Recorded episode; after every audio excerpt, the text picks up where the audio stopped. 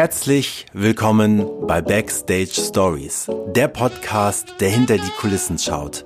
Immer mit der Frage verbunden, was kann die Welt vom Live-Entertainment lernen? Mein Name ist Dreif Zimmermann und ich wünsche euch viel Spaß und gute Unterhaltung bei der heutigen Folge. Einen wunderschönen guten Abend und ich bin mal wieder in Bielefeld. Und zwar bin ich in Bielefeld, weil morgen startet wieder der große Theatermarkt Die Integra ähm, aus Bielefeld oder in Bielefeld. Und ähm, daher habe ich mir die Chance natürlich nicht entgehen lassen, ähm, mir einen Partner einzuladen, der auch ähm, aktiv äh, auf dieser Messe vertreten ist. Und deswegen sage ich herzlich willkommen zu meinem heutigen Gast an Mike Paulsen. Hallo Ralf, herzlich willkommen in deinem eigenen Podcast. Ja, vielen Dank, dass du dir die Zeit genommen hast. Und ähm, wir wollen heute mal ein bisschen anders anfangen. Ähm, bevor du dich nämlich gleich ähm, selber kurz vorstellen kannst, möchte ich direkt mit einer anderen Frage anfangen. Und zwar, um das einfach mal ein bisschen ähm, das Eis vorneweg zu brechen. Wenn du morgen mit einer neuen Eigenschaft aufwachen könntest, welche wäre das? Ähm, also ich glaube, es wäre schon im großen Sinne irgendwie, äh, dass man irgendwie Menschen heilen könnte oder sowas. Das fände ich schon ganz nice. Und im kleinen Rahmen wäre es, glaube ich, tatsächlich, dass ich Klavier spielen könnte. Da würde ich mich sogar fast anschließen wollen. Klavierspielen stand auch immer auf meiner Liste drauf. Ähm, ich wollte das eigentlich bis 30 können, aber ja, irgendwie ist es auch an mir vorbeigezogen. Und ähm, ja, vielen Dank für diese erste Beantwortung. Und jetzt ähm, möchte ich dir noch kurz die Gelegenheit geben, für die Menschen da draußen, dich ähm, ja in, innerhalb von ein bis drei Minuten vorzustellen. Wer bist du? Was machst du? Wo kommst du her? Ähm, und warum sitzen wir hier heute zusammen? In diesem wunderschönen Hotelzimmer gegenüber vom Bahnhof in einer Stadt, die es eigentlich gar nicht gibt. Ja, ja hallo, mein Name ist Mike Paulsen. Ich bin geboren in der schönsten Stadt der Welt, Hamburg. Bin seit 2003 Wahlberliner, habe dort die Absolventenshow der staatlichen Artistenschule äh, in Berlin absolviert als Jongleur ähm, in der Kombination mit einer Einraddarbietung. Mache seit dieser Zeit auch die sogenannte Absolventenshow, die hier schon öfters äh, thematisch behandelt wurde. Heute bin ich also hier. Und ich stehe selber noch aktiv auf der Bühne, in dem Fall dann als Falschspieler. Das heißt, ich komme auf Events mit einem Casinotisch, spiele mit den Leuten Blackjack und kann beeinflussen, wer gewinnt und wer verliert. Und ähm, wollen wir gleich mit, dem, äh, mit diesem Genre einsteigen, weil das ist ja sicherlich wahrscheinlich total ähm, ähm, spannend und viel zu erzählen. Wie bist du, als allererstes, wie bist du ähm, zu diesem Genre gekommen? Wie bist du Falschspieler geworden? Wie bin ich Falschspieler geworden? Ich war halt auf dieser Artistenschule und ähm, wollte das ganz lange machen. Ich habe wirklich meine gesamte Jugend in irgendwelchen Trainingshallen verbracht und Jonglieren geübt. Und dann bin ich auf dieser Schule genommen worden und ähm, die Luft war so ein bisschen raus. Also ich habe gemerkt, der Weg war das Ziel. Ich wollte auf diese Schule, diese Artistenschule. Es hat geklappt und damit war der, der Wunsch erfüllt. Und dann musste ich mich halt irgendwie umschauen, worauf habe ich dann noch Bock und bin dann über dieses Thema Close-Up-Zauberei, also Zauberei am, am Gast, am Publikum, ähm, und nicht auf der großen Bühne immer mehr in dieses Fallspieler-Thema reingerutscht, habe erst vier Hütchenspiel gemacht und dann kam irgendwann dieser Casinotisch dazu und jetzt ja, bin ich professioneller Spieler an einem Casinotisch und kann halt ein bisschen besser mischen als die meisten anderen Kollegen. Und ist es tatsächlich nur das Mischen oder? Nein, es sind wahnsinnig viele Techniken, die zusammenkommen. Also ist das Mischen, die Karten sind gezinkt, sortiert ich beeinflusse die Leute, ich kann einschätzen, wie sie reagieren und manchmal ist es auch einfach nur Glück. Ja. Und aber das ist ja etwas, was du nicht an der Artistenschule gelernt hast, sondern das hast du dir in deinem, ähm, in deinem ähm, quasi neben äh, Freizeitberuf äh, irgendwie selber alles beigebracht? Oder? Genau genommen habe ich das Konzept von einem äh, Lehrer übernommen. Also ich habe mir zum, um Zaubern zu lernen, wo ich relativ spät angefangen habe, zwei Lehrer gesucht und der eine hatte dieses Falschspielerkonzept, mhm. hat das aber nicht mehr wirklich weiterverfolgt und von dem habe ich das übernommen. Und ja, dann haben wir uns irgendwann in einem Hotel an der Ostsee eingeschlossen eine Woche und ich habe eine Woche lang gelernt, wie man professionell betrügt. Und dann, das war im September und das Hotel hat mich direkt für Silvester gebucht. Ja. Und das heißt, ich wusste also im September, ich muss im Dezember so weit sein, dass ich gegen Geld damit auftreten kann. Und das war eine sehr gute Motivation. Man will sich ja nicht blamieren beim ersten Auftritt damit. Ja, ja. Ja, ich finde das ja auch so eine sehr, äh, eine sehr spannende Kombi, wenn man auf der einen Seite was ähm, Artistisches lernt und selber feststellt, dass äh, es da noch irgendwie was anderes gibt, was man gerne irgendwie, äh, was einen, ja, was man irgendwie ähm, ja, anspornt und Freude macht. Und ähm, diese Kombination ist ja äußerst selten zu, zu, zu treffen auch. Deswegen ist das, glaube ich, für viele auch unfassbar spannend, wie äh, der Weg dahin ist, das zu, zu lernen. Und äh, ja. ja. viele fragen mich auch oft, ob ich das Jonglieren vermisse oder ich glaube, manche Leute haben auch das Gefühl, ich bin irgendwie, ob ich gescheitert wäre, weil das mit dem Jonglieren vielleicht jetzt doch nicht so funktioniert hat oder ich jetzt doch nicht so erfolgreich damit geworden bin, wie ich vielleicht gerne gewesen wäre oder so. Und ich habe einfach was anderes gefunden, wo ich wahnsinnig viel Spaß ja. dran habe, aber da wäre ich nie gelandet, wenn ich nicht in Berlin auf die Artistenschule gegangen ja. wäre. Insofern ist es für mich eher so ein gesamtes ja. Gesamtkunstwerk. Also ich, ich hätte diesen Menschen mit dem Fallspieler nie kennengelernt, wenn ich nicht erst Jongleur geworden wäre. Insofern, ähm, ja. Und wenn du dir das ausruhen könntest, ähm, stehst du lieber selber gerne am Tisch oder gehst du gerne von Tisch zu Tisch? Tatsächlich ähm, stehe ich mittlerweile lieber am Tisch, ja. weil die Leute in dem Moment zu mir kommen. Ja. Das heißt, die kommen um mit mir was zu erleben. Und als Tischzauberer geht man ja auf Veranstaltungen von Tisch zu Tisch, ja. von Kleingruppe zu Kleingruppe. Und da hat man oft das in Anführungszeichen Problemchen, dass die Leute eigentlich mit anderen Dingen beschäftigt sind. Die reden gerade, man ist eher so ein bisschen manchmal der, der Störfaktor, sage mhm. ich mal, was aber total gut sein kann, wenn man das Eis bricht und auf einmal die Leute merken, oh, hier passiert was richtig Cooles. Und wenn dann auf einmal 20 Leute um den Tisch rumstehen, wo man als, als Eindringling in die Situation ja. eingebrochen ist, dann kann das total geil sein. Aber natürlich, wenn die Leute zu mir an den Tisch kommen, dann wollen die halt was sehen. Und ich habe als Fallspieler einfach ein Alleinstellungsmerkmal. Es macht sonst halt einfach niemand anders in Deutschland oder also ich glaube, die nächsten gibt es dann in Amerika oder ja. so. Es ist Und wahnsinnig klein. Gibt es den einen Eisbrecher? Also gibt es einen, einen Moment, wenn du sagst, okay, ähm, da ist jetzt eine, der, der, Tisch ist irgendwie nicht bei dir, du ähm, hast es schwer da rein. Gibt es eine, ein, eine Situation, etwas, was du dann immer machst? Also gibt es dem einen Eisbrecher? Ähm, ja, ich habe eine Hütchenspielroutine tatsächlich, die wahnsinnig gut funktioniert. Ähm, dann nehme ich eine, eine Frau als Mitspielerin, die etwas älter ist äh, als ich, meistens so 50, 60 und ich mache halt ein Hütchenspiel, drei Nussschalen, eine Kugel und wenn die Frau gewinnt, kriegt sie von mir ein Küsschen, mhm. was natürlich ein Ferrero-Küsschen ist. Und im zweiten Halbsatz äh, erkläre ich dann, wenn sie verliert, kriege ich ein Küsschen von der Dame.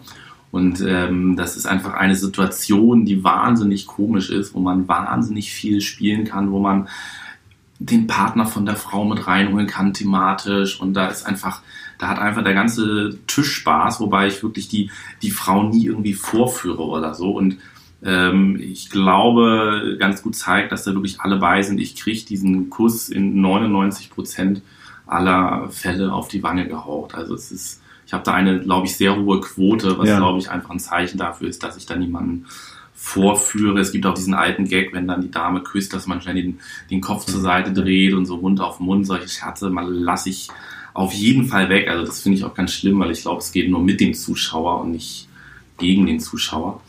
Ähm, und wenn ich merke, oh, das ist jetzt aber ein schwieriger Tisch, dann ist das so ja. die Routine, wo ich weiß, damit kriege ich die auf alle Fälle. Ja. Wie viele Kartenspiele verbraucht man Pause im Monat? Oh, das ist sehr unterschiedlich. Das geht von ein Spiel in einer Woche bis zu vier Spielen in einer Woche. Ja. Aber ich habe eigentlich immer Karten in der Hand. Also man sieht mich eigentlich fast nie ohne Karten. Ja. Auch gerade jetzt im Interview hat er auch Karten in der Hand. Ja, ich kann einmal ins Mikrofon rauschen. Und aber ähm, so interessiert mich jetzt einfach mal, ähm, benutzt du immer die gleiche, äh, das gleiche Produkt an Karten? Ähm, ja, es ist eine bestimmte Firma aus den USA, das ist der größte Spielkartenhersteller, die US Playing Card Company und ähm, genau, ich habe einmal so die Karten, die ich immer habe, da sind so zwei Engel auf dem Fahrrad auf der Rückseite drauf sogenannte Bicycle-Karten und wenn ich am Casinotisch äh, als Fallspieler unterwegs nehme, dann habe ich die gleiche Qualität. Mhm. Die haben aber ein anderes Rückenmuster, das sind sogenannte B-Karten. Da ist so ein Karo-Muster drauf. Und gibt es einen weiteren Unterschied? Haben die einen, also ich, ich, ich habe mich damit noch nie beschäftigt, aber sind, äh, haben die auch eine andere Qualität? Also haben die eine andere Papierhärte oder? Also die Kartenspiele, die ich benutze, haben die gleiche Qualität. Die haben nur ein unterschiedliches Rückendesign. Aber eine Spielkarte ist relativ komplex in dem, was es ausmacht. So eine Spielkarte besteht zum Beispiel aus sieben Schichten. Unter anderem sind zwei Schichten Kohlepapier da drin, dass man nicht durchgucken kann, wenn die Karte gegen das Licht gehalten ja. wird. Und was ganz entscheidend ist, ist diese, diese glatte Oberfläche, kannst du mal fühlen, dass die Karten ähm, ja gut rutschen und es ist auch keine Pappe oder Papier, wie man das so bei diesen Werbekarten hat, die man manchmal so kriegt, so mhm. Skatkarten, sondern das ist äh, Leinen. Mhm. Ja, spannend. Äh, Habe ich mich noch nie beschäftigt, weil man, man geht natürlich davon aus, dass das irgendwie so handelsübliche Karten gibt. Genau, ich glaube, das ist ganz oft bei Requisiten, ähm, die man benutzt als Artist, als Zauberer, als Künstler, wie auch immer.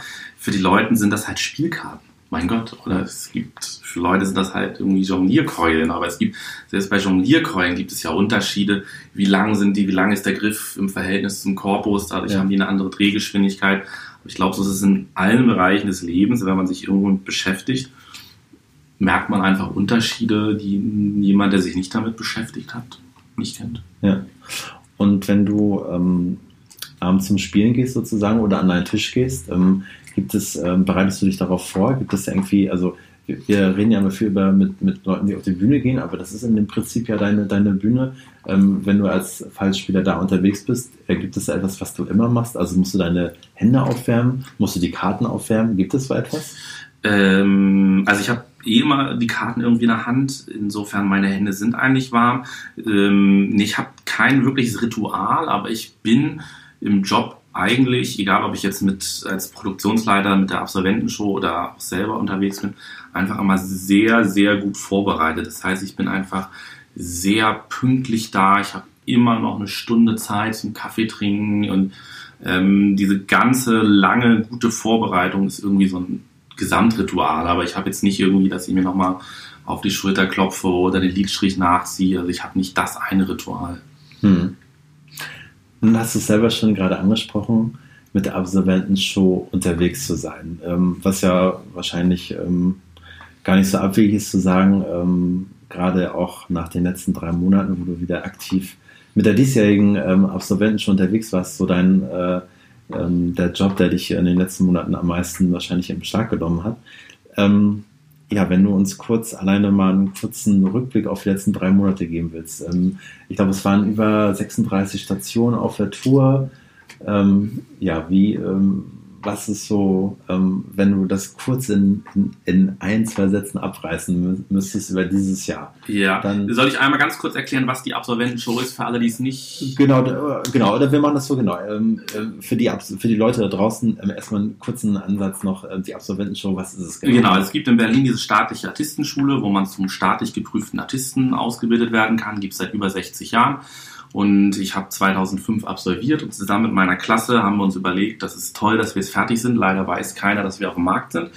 Und deshalb haben wir gesagt, komm, wir machen eine Show und gehen damit auf Tour, um uns bei den Varietés, bei den Bookern, bei den Veranstaltern vorzustellen. Das war dann ähm, relativ erfolgreich und der nächste Jahrgang hat mich gefragt, ob ich das für die organisiere. Und genau, seit 2005 organisiere ich jetzt jedes Jahr diese, diese Abschlussproduktion und gehe mit denen dann im Sommer auf Tour.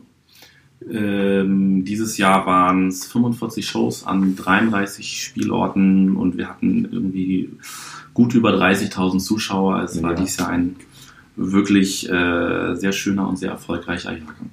Ja, mega. Ich habe es selber gesehen in Hamburg im wunderbaren im Schanzenzelt und es war wirklich äh, ein, ein toller Abend äh, mit vielen hochtalentierten jungen Leuten, die wirklich äh, eine bezaubernde Show ähm, absolviert haben. Hm, wenn du so zurückblickend darauf schaust, ähm, es gibt wahrscheinlich nicht den einen Ort, ähm, wo man sagt, so, das ist irgendwie so sensationell da. Aber vielleicht gibt es den ja schon. Wo ähm, hat, hattet ihr am meisten Spaß? Oder was war der Ort, das Theater, ähm, was irgendwie am meisten gefunzt hat? Ach, gibt's nicht. Also ich mache das seit 15 Jahren. Ich habe mal durchgerechnet, ich habe von diesen Absolventenshows ungefähr 500 bis 550 Stück gemacht, also ja. morgens ankommen, abends spielen und wir haben ganz verschiedene Spielorte, also wir spielen Outdoor, wir spielen in Festivalzelten, wir spielen in Stadtteilen, in Varietés, ähm, das ist so, so unterschiedlich, aber es gibt nicht diesen einen Ort. Also es gibt manchmal ist der, der Raum einfach wahnsinnig cool. Also wir haben einen Spielort, das ist so einem Shakespeare-Theater nachempfunden mit die zwei, Kultura drei, die Kultur in Riedberg. Die, die Bühne geht unheimlich tief ins Publikum rein und man sitzt wirklich in, mitten drinnen in den Leuten. Und dann haben wir einmal in Hamburg gespielt im Schanzenzelt und der erste Act, das waren zwei äh, Mona und Laura, die waren, glaube ich, Ja. der ein dritter Podcast bei dir. Äh, Die kommen halt aus Hamburg, aus dem Kinderzirkus und es waren von diesen 500 Zuschauern waren irgendwie 300 Leute aus dem Kinderzirkus und die haben den ersten Act gespielt und danach, nach dem ersten Act gab es eine fünfminütige Standing Ovation. Ähm, das sind einfach wahnsinnig tolle Momente, aber ich kann jetzt nicht eine Wertung innerhalb der Spielorte machen. Also das ist Aber es ist irgendwie ganz faszinierend, dass du ausgerechnet, also wenn so, wenn du auch die äh, Kultura erwähnst, weil ich war selber erst einmal da drin und fand das aber so ähm, abgefahren von der Atmosphäre her, ähm, dass ich mir das durchaus vorstellen kann, dass das auch für die Absolventen schon ein besonderer Ort ist. Ähm, wenn man so lange mit so jungen Leuten unterwegs ist, welche Eigenschaft wird auf Tour von dir am meisten herausgefordert? Aber da muss ich drüber nachdenken. Ähm, gar nichts. Also, ich weiß nicht. Ich mache das jetzt 15 Jahre und es bringt mir wahnsinnig Spaß und ich würde es nicht machen, wenn ich nicht so einen Spaß dran hätte. Ja. Also, es ist für mich. Also, klar ist es auch mal anstrengend, wenn man sechs Wochen auf Tour ist. Ähm, aber es ist keine Herausforderung im negativen Sinne. Ja. Also, gar nicht, nein. Ja, ist wahrscheinlich auch immer anders, ähm, ähm, wie, ähm, wie so die äh, Interaktion auch innerhalb der Gruppe funktioniert und ähm, ähm, von dem her war das irgendwie gerade so eine kleine, so ein kleiner Impuls. Ich hätte ja sagen können, dass es da irgendwie etwas gibt. Ähm, aber lass uns da tatsächlich mal in diese Show ähm, ähm, einsteigen. Ähm, mit welchem Vorlauf fängt es denn an? Also bevor die Schüler absolvieren, wann fangt ihr an zu proben? Wie ist so der zeitliche Ablauf? Wann steht ungefähr das Thema, die, die Richtung und wieso ist der Vorlauf, bevor ihr dann auf Tour geht? Ähm, also die Tour endet in der Regel im September, so um den 10 bis 15 rum. Und entweder kurz davor oder danach treffe ich mich mit dem nächsten Jahrgang. Ähm, lass mir einmal bestätigen, dass sie tatsächlich eine Absolventenshow machen wollen. Und ähm, dann beginnt so ein bisschen die Suche nach einem Regisseur, beziehungsweise gibt es da meistens schon Vorschläge. Das gibt dann so eine Abstimmung zwischen den Schülern der Schule und mir. Und dann ist es irgendwie so ein Regisseur, der sich irgendwie herauskristallisiert. Mm, Dann gibt es meistens so November, Dezember schon mal ein, zwei Probentage, Probenwoche, dass sich die, die Schüler und der Regisseur kennenlernen. Hm. Dann ist im Januar das Fotoshooting, Anfang Januar. Die Grafik steht dann meistens so im März, April. Ähm, in der Zeit läuft halt auch ab September das Tourbooking, was natürlich bei 33 Orten, dann will noch mal einer wechseln und es kommt noch einer dazu und wieder einer raus. Und ja, wenn dann auf einmal ein Spieler seinen Termin verschiebt, dann muss man halt auch gucken, dass die Tour irgendwie gut ist und man nicht von Flensburg an Bodensee und wieder zurückfährt. Und also man schiebt die ganze Zeit so einen Tourplan hin und her. Hm. Der ist dann auch irgendwie im April fertig. Ähm, Im Mai ist dann eigentlich die Werbung draußen, Plakate und Flyer. Und im Mai beginnen dann auch die, die Endproben. Das heißt, es gibt so einen Probenblock sechs bis acht Wochen vor der Prüfung, die dann im Juni meistens ist. Und dann sind wir so von Mitte Juni bis Ende September auf Tour. Mitte Juni bis Mitte September. Hm. Und ähm, wenn man jetzt so in dem ähm, aktiven Prozess mit dabei ist, ähm, kann man das sagen, ist das ungefähr mal gleich, wie viel Anteil die Schüler auch an diesem Prozess haben? Es ist wahrscheinlich immer sehr davon auch abhängig, wer Regie führt. Hm. Nee, das ist schon relativ gleich, würde ich sagen. Also die ganze, die ganze Tourvorbereitung läuft halt wirklich über mich. Das heißt, ich lerne die, die Schüler im September kennen. Und äh, dann sage ich ihnen auch, wundert euch nicht, ihr werdet mich jetzt eigentlich kaum sehen. Ihr werdet Mhm. irgendwann im Sommer sagen, ach ja, da war ja noch einer. Hm. Das heißt, ich sehe die einmal beim, beim Fotoshooting natürlich und dann eigentlich so ab Ende Mai, Anfang Juni wieder, wenn wirklich so die End-End-Probenphase beginnt langsam. Ähm, klar, die erstellen die Show, da gucke ich auch schon mal rein, aber eigentlich ähm, so diese Aufteilung ist eigentlich immer relativ gleich, würde ich Hm. sagen. Okay. Und startet denn ähm, natürlich üblich äh, mit der Premiere im Wintergarten? Oh ja. Ähm, das ist ja ähm, gesetzt, oder? Genau, das ist gesetzt. Wir hatten das schon einmal, dass wir zwei Spielorte schon mal vorm Wintergarten hatten, weil zwischen Prüfung und Wintergarten war einfach ein relativ langer Zeitraum, aber das ist schon so die offizielle Premiere. Da ist auch so im Prinzip die Zeugnisübergabe und die ganzen Lehrer sind da, die ganze Schule, Eltern, Freunde. Das ist halt ja wirklich so der offizielle Startschuss. Hm. hm, so mit ein bisschen, ähm, also ist wahrscheinlich gar nicht so leicht für dich, so, so, einen, so einen außenstehenden Blick zu haben, aber was glaubst du, ähm, wenn man jetzt die äh, Schüler auch von diesem Jahr fragen würde, ähm, was bedeutet ihnen, dass sie diese drei Monate auf Tour waren? Also gerade für so einen Start in so ein Berufsleben nach Und das kann ich tatsächlich, glaube ich, ziemlich gut beantworten und ähm, da kriege ich auch ziemlich oft das gleiche Feedback. Oftmals wirklich auch so ein, zwei Jahre später. Es ist wirklich die Erfahrung, die man sammelt. Hm. Also man hat wirklich unter so verschiedenen Umständen gespielt. Das heißt, wenn du diese drei Monate hinter dir hast, du weißt einfach genau, wo du stehst. Du hast hm. am Anfang Vorstellung, du sagst als Luftartist, ich brauche sieben Meter Höhe, sonst kann ich nicht arbeiten. Und nach der Tour weißt du, wenn ich eine Anfrage kriege mit fünf Metern Höhe, kann ich da arbeiten. Und wenn ich da hinkomme und es ist eine vier Meter Höhe, dann kriege ich das hin.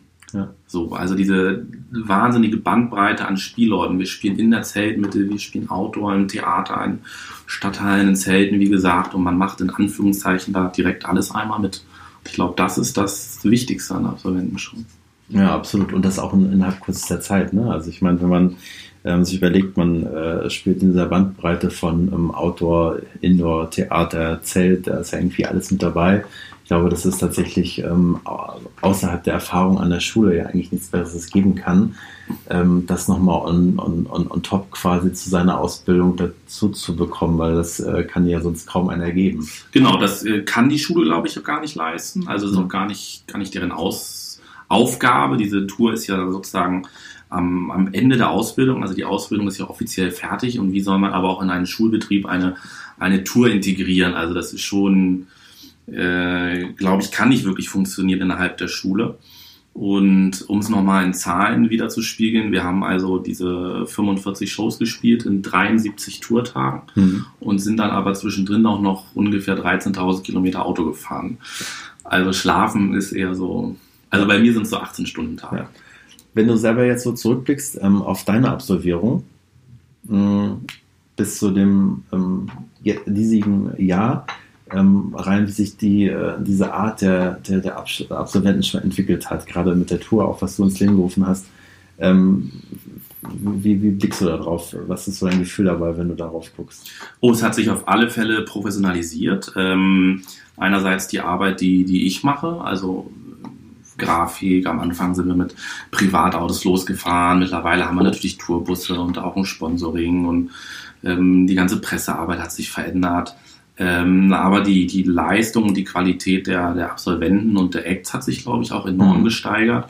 Also vor, vor 14 Jahren waren manchmal auch Darbietungen dabei, wo man so etwas betroffen zur Seite geguckt hat und das haben wir eigentlich Jahre schon nicht mehr gehabt. Also ich glaube, die, die Qualität mhm. hat sich wirklich gesteigert. Und was sich dieses Jahr extrem nochmal gezeigt hat, dass die, die anderen Talente, die die mitbringen, einfach immer stärker ausgeprägt sind. Also es ist nicht mehr nur der reine Act, ich mache Handstand oder ich jongliere, sondern die bringen halt ganz viele verschiedene andere Qualitäten mit. Die können Breakdancen, die können Beatboxen. Wir hatten dieses Jahr einen wahnsinnig musikalischen Jahrgang. Also wir hatten dieses Jahr ein Cello dabei, eine Loopstation, drei Gitarren, Schlagzeug, Akkordeon, Beatboxer. Ähm, also wir sind quasi mit der Band noch zusätzlich zu der mhm. Artistik getourt. Ja, das war tatsächlich dieses Jahr sehr außergewöhnlich oder sehr schön mit anzu, schauen, dass es neben den ähm, artistischen Talenten einfach ähm, diesen Nebenzweig äh, ja, gibt und äh, was ja auch unfassbar toll war zu sehen, wie, wie sehr das in den Vordergrund äh, gekommen ist und ähm, das hat der Show auf jeden Fall sehr, sehr guten Drive gegeben. Ähm, wenn du selber nochmal ähm, wählen könntest, ähm, als so artistische Darbietung, würdest du bei den, würdest du bei Jonglage bleiben oder wenn du das heute nochmal entscheiden würdest, würdest du ein anderes Requisit wählen? Ähm, also ich habe den Körper eines Jongleurs. Ich habe nicht den Körper eines Handstandartisten, deshalb würde ich wahrscheinlich wieder bei der Jonglage enden, ja. Ja, ja du, das ist ja, ähm, ich ähm, äh, finde natürlich immer sehr interessant auch, wie, wie ist es, äh, vielleicht auch nochmal, das würde mich tatsächlich sehr interessieren, wie ist es damals dazu gekommen, dass du ähm, Jongleur geworden bist? Ähm, also es gibt zwei Konzepte an der Schule. Man fängt mit der fünften Klasse an, beziehungsweise damals war es noch die neunte Klasse und macht so eine sogenannte Grundausbildung, fünf Disziplinen, Handstand, Jonglage, Drahtseil, Luftartistik und Tempospringen, also Salto, Flickflack, sowas. Oder man fängt später an, ist schon älter und hat dann schon Grundkenntnisse in mhm. einem Fachgebiet, ein Genre. Und ich habe halt zu Hause schon jongliert und bin Einrad gefahren und habe mich also konkret auf Jonglage und Einrad beworben an der Schule. Und dann war klar, ich mache nur zwei Jahre und gehe aber auch mit diesem Genre aus der Schule raus. Mhm. Okay, nun hast du ja ähm, uns auf der einen Seite ganz viel äh, in die Welt ähm, teilhaben lassen des ähm, Fallspielers und jetzt ähm, ein bisschen Ausblick gegeben oder Einblick gegeben in die Absolventenshow. Und das heißt, du bist ja so ein bisschen so ein Reisender zwischen verschiedenen Welten. So auf der einen Seite selber oh ja. auf der Bühne stehen und ähm, dann ganz viel Orga und ähm, ganz für, für viele Talente einfach da zu sein, um irgendwie einen tollen Start denen ins Berufsleben zu ermöglichen. Ähm, was ist die große Kunst dabei, diese beiden Welten miteinander zu verbinden? Oder ist es vielleicht einfach genau das, was deiner Leidenschaft entspringt und deswegen machst du das? Ich glaube, das ist genau das, was meiner Leidenschaft entspringt.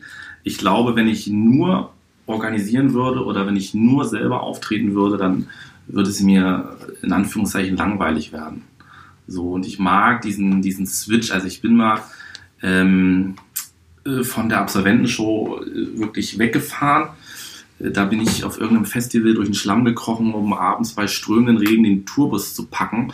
Und am nächsten Tag hatte ich selber einen Auftritt ähm, in einem Golfclub, ähm, in so einem Fünf-Sterne-Hotel mit einem riesen Golfclub dran. Und es war wirklich eine 180-Grad-Drehung. Aber das finde ich halt gerade das Spannende daran. Also wirklich diese verschiedenen Welten und immer wieder sich neu darauf einstellen. Irgendwo, das mag ich. Ja.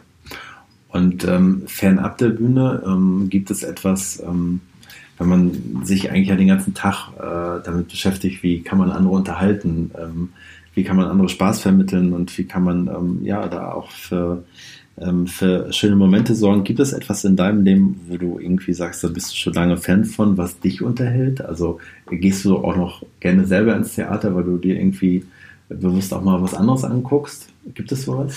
Also ich gehe äh, tatsächlich immer noch gerne ins Theater, ähm, wobei ich mir natürlich sehe ich auch die Stücke mit einem halben Auge oder die, die Shows, aber was ich total spannend finde, ist das Publikum mir anzugucken. Also wenn ich in eine Varieté-Show gehe, was ja so mein, mein Hauptgenre ist, ähm, finde ich es wahnsinnig spannend, das Publikum zu beobachten. Weil die meisten Acts kenne ich in der Regel oder zumindest den, den, den Art die Art der Darbietung. Und ähm, ja, da gucke ich mir einfach wahnsinnig gerne das Publikum an. Und ansonsten, ja, auch wenn ich privat weggehe, sind das immer so Dinge, wo es irgendwie um Entertainment geht. Also ich gehe zum Beispiel wahnsinnig gerne essen, was ja auch eine mhm. Form von Show ist, wenn Absolut. man in ein Restaurant geht. Oder ich, ich liebe Hotels zum Beispiel. Also ich, mhm. ich mache über 100 Hotelübernachtungen im Jahr und ich, ich freue mich auf jedes einzelne Hotel. Und ich gehe tatsächlich privat abends in Hotelbars. Hm. Weil ich das wahnsinnig spannend finde, zu gucken, okay, wie, wie performen die da? Wie ja. gehen die auf die Leute zu? Wie machen die das mit Leidenschaft? Also, es gibt ja Kellner, die sind wahnsinnig flirty zum Publikum, so, die, die haben einfach Bock auf ihren Job. Und es gibt Kellner, die, die schmeißen hier irgendeine dreckige Speisekarte hin. Und das ist einfach eine wahnsinnige Bandbreite. Ich gucke einfach gerne zu, wie Leute, andere Leute, ja, unterhalten, performen, Gastgeber sind. Ja. Ja, ähm, ist ja ähm, auch im Prinzip auch einer meiner großen Steckenpferde. Ich meine, ich habe ja auch ähm, sechs Jahre lang Geop, äh, nicht nur GOP gemacht, sondern auch äh, sechs Jahre lang Robinson und war dann ja nun auch äh, tagtäglich immer auch als Gastgeber unterwegs und von dem her finde ich das tatsächlich auch immer spannend zu, ähm, das ähm, nicht nur mit Hotels, sondern auch natürlich auch in Theatern immer mit anzuschauen, ähm, wie begegnen einen die Leute da? Ne? Und ähm, ja, wie gut sind die Gastgeber und ähm, wie sehr schaffen sie es auch, die Leute da abzuholen? Und ähm, deswegen kurz die Frage, wie war die Bar hier im Hotel? Oh, es war ein neuer Mitarbeiter. Ähm, der war erstmal sehr zuvorkommend, hat mich gefragt, was für einen Cocktail ich gerne hätte. Ich trinke jetzt ohne Alkohol. Hm, dann hat er so ein paar Möglichkeiten zur Auswahl, ja fruchtig, ja sauer. Ich wollte dann was Fruchtiges. Dann hat er mir einen gemacht, nicht weiter nachgefragt. Es war halt leider Karamell drin, was nicht so mein Geschmack ist. Ähm, aber ich glaube, der war sehr neu und dafür war es irgendwie okay. Also ich glaube, der hatte Potenzial. Ja. So. Das war so mein Eindruck von der Bar heute. Ja. Würde ich wieder hingehen. Ja, na, das kann man ja auf jeden Fall dann mal so weitergeben und auch äh, einfach mal fragen. Ähm, als nächstes ähm, würde ich dir gerne mh, mm, Das ist jetzt das zweite Mal, dass ich das gerne ähm, testen würde. Äh, mal schauen, ob das bei dir auch funktioniert. Ich sag dir einen, ich fange einen Satz an und du. Ja, äh, sowas liebe ich, ja. Äh, ja, und, und du vervollständigst den, weil ich den irgendwie äh, letztens mal ähm, gesehen habe und ich dachte, das muss ich unbedingt mit in den Podcast einbauen, weil das irgendwie toll ist, auch ähm, vielleicht was anderes über die Leute zu erfahren oder einfach ähm, ja, spannend überrascht zu sein, was dabei rauskommt. Ähm, und deswegen ähm, sage ich jetzt einfach, ähm, ich bin froh, dass ich nicht. Und das denke ich jeden Morgen, wenn ich aufwache. Ich bin froh, dass ich nicht irgendeinen blöden Job machen muss, wo ich wahnsinnig routiniert jeden Tag das Gleiche machen muss, in irgendeinem Büro sitzen muss, irgendwas machen muss, damit irgendjemand viel Geld verdient und ich um 17 Uhr völlig lustlos aus dem Büro nach Hause gehe und äh, zu Hause erzähle, dass es war wie immer. Und das denke ich wirklich jeden Morgen, wenn ich aufwache. Ich bin so, so dankbar, dass ich genau das machen darf, was ich kann und was ich will. Cool, coole Antwort. Ähm, ja, das ist, ähm, das war immer genau der Sinn hinter, warum ich diesen Satz irgendwann mal gedacht habe. Das muss ich ausprobieren, ob das funktioniert. Trotzdem noch mal, möchte ich nochmal mit dir auf die Artistik äh, schauen und blicken. Ähm, äh, Fan-up von der Jonglage. Ähm, was schaust du dir am liebsten an? Gibt es so etwas wie dein, ähm, gibt es ein Requisit und ein Genre in der Artistik, die du irgendwie atemberaubend toll findest? Ähm, also die letzten Acts, die mich geflasht haben, die mich so richtig geflasht haben, das eine ist, glaube ich, 20 Jahre her, das war Anatoly Sajewski, ein ganz toller Handstandartist, der ähm, ganz ästhetisch arbeitet und das war wirklich noch so in einer Zeit, wo man so paillettenbehaftet äh, in der Manege rumlief und der kam wirklich in einer Art weißen Schlafanzug auf die Bühne, auf einer weißen Platte und hat zu einer ganz minimalistischen Klaviermusik ähm, gearbeitet. Das hat mich wahnsinnig berührt. Ähm, dann hat mich einmal wahnsinnig berührt die Sandmalerin Katrin Weißensee. Ähm, weil es eine ganz tolles Setting war. Wir hatten mit der eine Gala irgendwie so im sechsten Stock, die Fenster waren offen und es waren so leichte Seidenvorhänge, die so leicht reinwehten und es war so eine ganz kleine Gala mit 40 Leuten für so eine Modemesse und ähm, die Leute haben geweint danach, das war mhm. großartig. Ähm, und dann habe ich vor ein paar Jahren das erste Mal wirklich wieder wahrgenommen, äh, The Beautiful Jules, eine Schwertschluckerin, was sich mega abstrakt anhört, aber es ist eine wahnsinnig ästhetische Darbietung, was mhm. man irgendwie sich kaum vorstellen kann ähm, beim Thema Schwertschlucken. Und jetzt glaube ich, rückblickend sind das alles Darbietungen gewesen, die mich in irgendeiner Form überrascht haben. Also ich kann das gar nicht auf so ein Genre festmachen, sondern ein Act muss, es gibt halt irgendwann den Moment, wo ein der Act packt. Ich kann ja. das nicht, ich weiß nicht, welcher Punkt das ist. Wenn ich es wüsste, wäre es wahrscheinlich langweilig. Ähm, generell mag ich es einfach total gerne, Menschen anzugucken und ich glaube, das Spannende auf der Bühne sind wirklich die Menschen zu sehen und die Personality. Also ich, ich gucke zum Beispiel wahnsinnig gerne lieber mir ältere Leute auf der Bühne an. Mhm. Zum Beispiel Dieter Tasso ist ein Jongleur, der ist jetzt, ich glaube, knapp 80, der macht sein Act irgendwie seit 50 Jahren und der hat einfach so eine wahnsinnige Gelassenheit, weil der hat einfach alles auf der Bühne erlebt. Und das sind einfach Leute, die mich, die, die mich dann packen, weil ich so das Gefühl habe, die wissen, die werden einfach eins mit dem, was sie tun. Mhm. Und wie ist das für dich? Glaubst du, es hat sich da auch etwas geändert? Also auf der einen Seite erleben wir, dass diese Welt da draußen immer sich schneller dreht und jetzt reden wir über Dinge, wo man sich irgendwo still hinsetzen muss und einfach auch mal wieder sich überraschen lassen kann und soll. Hat sich das geändert? Haben die, ähm, ähm, haben die Menschen heutzutage noch die Zeit dafür? Also ich, ähm, ich, ich, hoffe natürlich, dass sie das auf jeden Fall haben, aber hat sich äh, gerade in diesem Genre des Varieté das auch geändert? Ja, ich glaube schon, dass das, ein, dass das Tempo sich geändert hat zu Shows von vor 20, 30, 40, 50 Jahren, aber das, das wird es ja immer. Also in 20, 30, 40, 50 Jahren wird das Tempo von dem, wie wir leben, auch anders sein als jetzt. Hm. Ja, so völlig wertungsfrei irgendwie. Also das wäre schlimm, wenn es immer so bleiben würde. Mal verbessert sich eine schlechte, mal in eine gute Richtung, aber das ist dann später wieder die Frage, von welchem Standpunkt aus. Ja. Okay, dann mir fällt gerade noch eine, eine, andere sehr äh, private Frage eigentlich ein, aber ähm, vielleicht gibt es ja tatsächlich etwas. Hat Mike Paulsen eine Macke? Also gibt es etwas, was ähm, was irgendwie auch im, im, beruflichen Sinne vielleicht total positiv ist, weil das einfach irgendwie zu dir gehört und deswegen bist du auch in diesem Metier unterwegs. Oh, keine Ahnung. Also ich rede wahnsinnig gerne. Das kann eine Stärke sein, aber auch eine wahnsinnige Schwäche. Ähm, ich glaube, was mich tatsächlich ausmacht, ist mein Humor. Hm. Ich finde ihn persönlich wahnsinnig geil.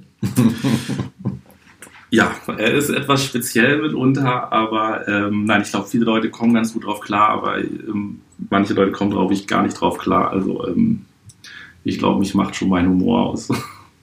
ja.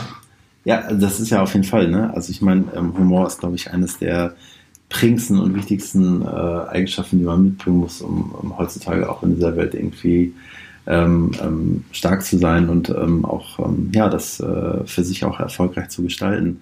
Hm, noch eine private Frage hinterher, ähm, weil wir gerade dabei sind.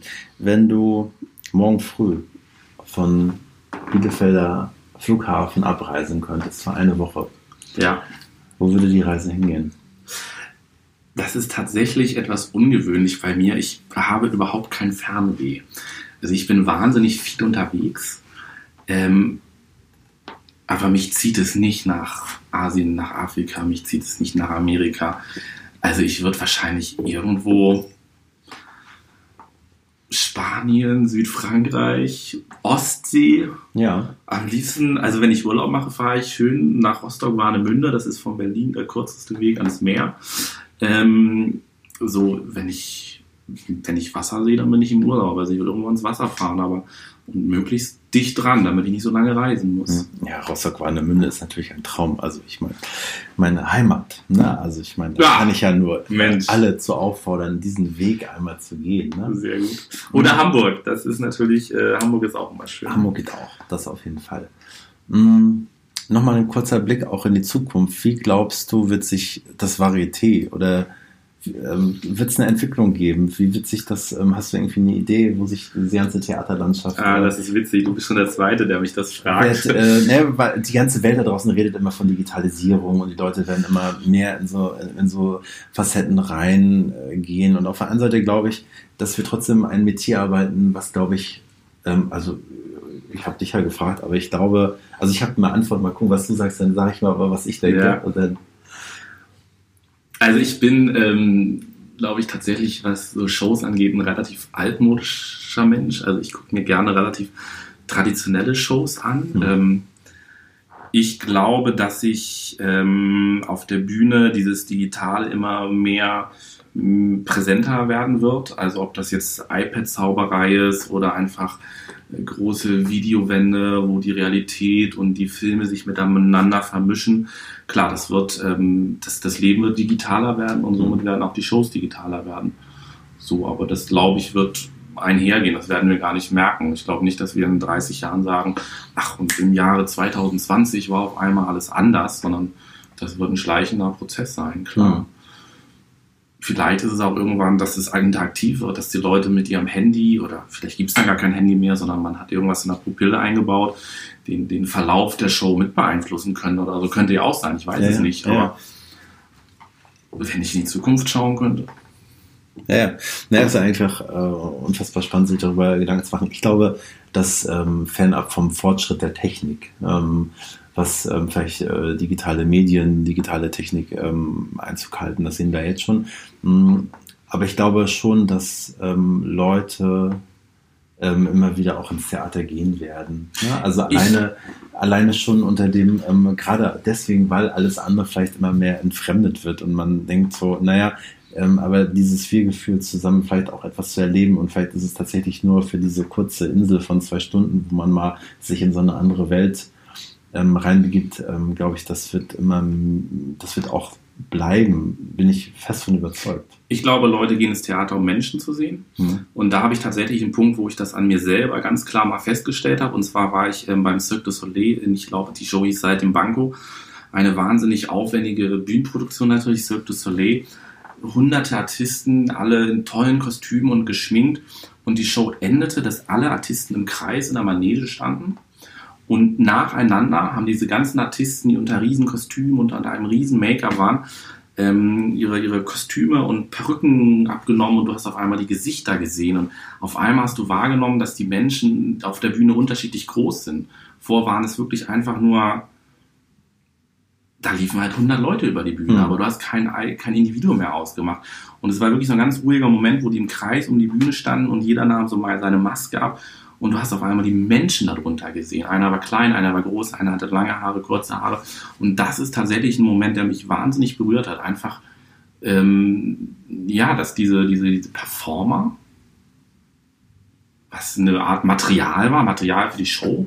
Das klingt so ein bisschen abwertend, aber in dem Kontext passt das, glaube ich, ganz gut, ähm, dass, das eben kein Material ist, sondern es wirklich Menschen dahinter sind. Und das war für mich so ein ganz starker Moment. Hm.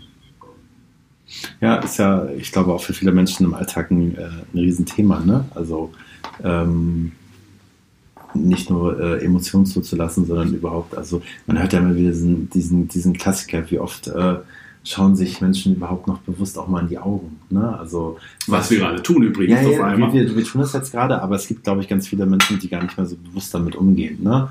Ähm, das auch zuzulassen oder das zuzulassen zu können. Ähm, und deswegen glaube ich, ähm, das kann tatsächlich auch immer wieder Theater, Unterhaltung oder Entertainment, ähm, Varieté natürlich äh, hervorragend schaffen, ähm, um die Leute auch immer wieder vielleicht ein Stück weit daran zu erinnern, ähm, wie wichtig das ist. Mhm. Ähm, zuletzt ähm, natürlich auch an dich. das ist jetzt tatsächlich heute gleich. hast du auch die Möglichkeit, mir eine Frage zu stellen. Ähm, ich hoffe, es geht jetzt nicht um Karten, aber genau die Chance hast du jetzt auch, mir eine Frage zu stellen. Ähm, ja, über all das, was du vielleicht äh, gerne wissen möchtest. Ja, ich habe ähm, tatsächlich mir eine Frage überlegt, die vielleicht in der Fragestellung etwas komplex ist, aber ich versuche es mal kurz zu fassen. Und zwar gerade in der Musik gibt es ja diese Unterscheidung zwischen ernster Musik und Unterhaltungsmusik. Und ich bin jemand, der hat ja schon immer Tingeltangel gemacht und ich werde auch immer Tingeltangel machen, weil ich es liebe. Und gerade komme ich mit so ähm, äh, werde ich so mit Situationen konfrontiert, dass ich ähm, irgendwie mit dem, äh, so mit verschiedenen Stiftungen wegen Förderungen im Gespräch bin und ähm, da renne ich wirklich gegen Wände, weil ich einfach Tingeltangel mache und in deren Augen keine Kunst. So, also das, ähm, ja, und meine Frage ist, du machst ja auch schon irgendwie immer Tingeltangel, glaube ich, also Robinson Club, äh, GOP, jetzt Schmidt Theater.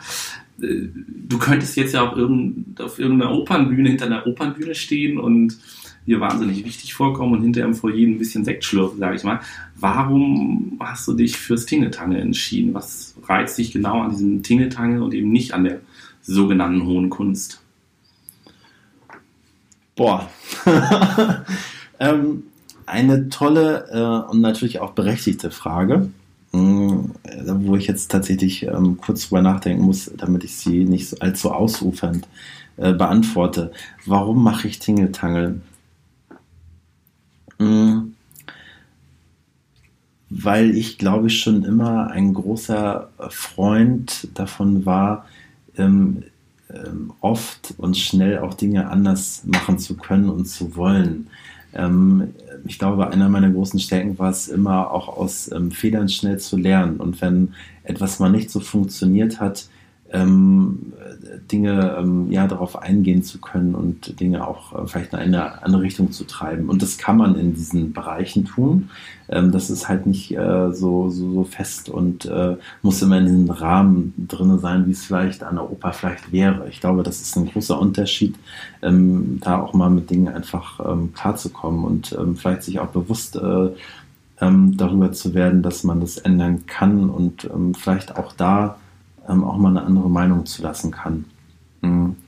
Boah, das ist auch, aber trotzdem ähm, immer noch eine, eine, eine, krass gute Frage auf jeden Fall. Aber die Antwort gefällt mir, weil ich bin ja auch so ein Pragmatiker.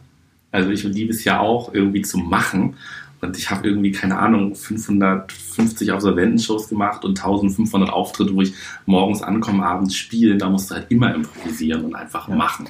Also ähm, ich, ähm, ich kann, es gibt eine weitere, ähm, einen weiteren Aspekt an dieser Frage, warum ich das tue. Und du hast es auch schon ganz oft auch heute erwähnt, äh, mich interessieren unfassbar die Geschichten der Menschen.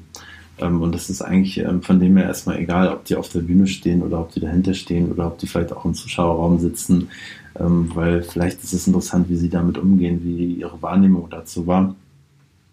Und das hat man auch bei meinem Tingle-Tangel, äh, was ich gemacht habe mit Robinson Club, GOP und jetzt auch Schmidt, man kann in allen drei, die sind auf der einen Seite ganz verschieden, auf der anderen Seite haben sie eine ganz große Schnittmenge an, an Ähnlichkeiten. Und ähm, ich, deswegen war ich auch in diesen drei Sachen so ähm, aktiv. Und deswegen ähm, hat es mir große Freude gemacht und macht es mir einen großen Spaß, einfach Menschen Freude zu bereiten und vielleicht auch mit diesem Podcast ein bisschen darüber zu berichten, wie, das Ganze funktioniert und welche bezaubernden Leute dahinter stehen. Genau. Reicht das? Ja, wir können ja das Video ausmachen und dann zwei Stunden weiter philosophieren. Ja. Wir holen uns noch einen Karamell. Äh, Cocktail und dann. Nein, aber auf jeden Fall, ähm, wir sagen ähm, vielen, vielen Dank an äh, Mike Tausend für diese wunderbaren, vielen Einblicke äh, in die Welt des äh, Fallspielens und natürlich auch in die Absolventenshow. Ähm, ähm ja, vielen Dank für deine Zeit und ähm, ja, morgen auf jeden Fall viel Spaß auf Entega hier in Bielefeld. Ich sage mal gute Nacht aus der Stadt, die es nicht gibt. Ja, vielen Dank. Tschüss. Ciao.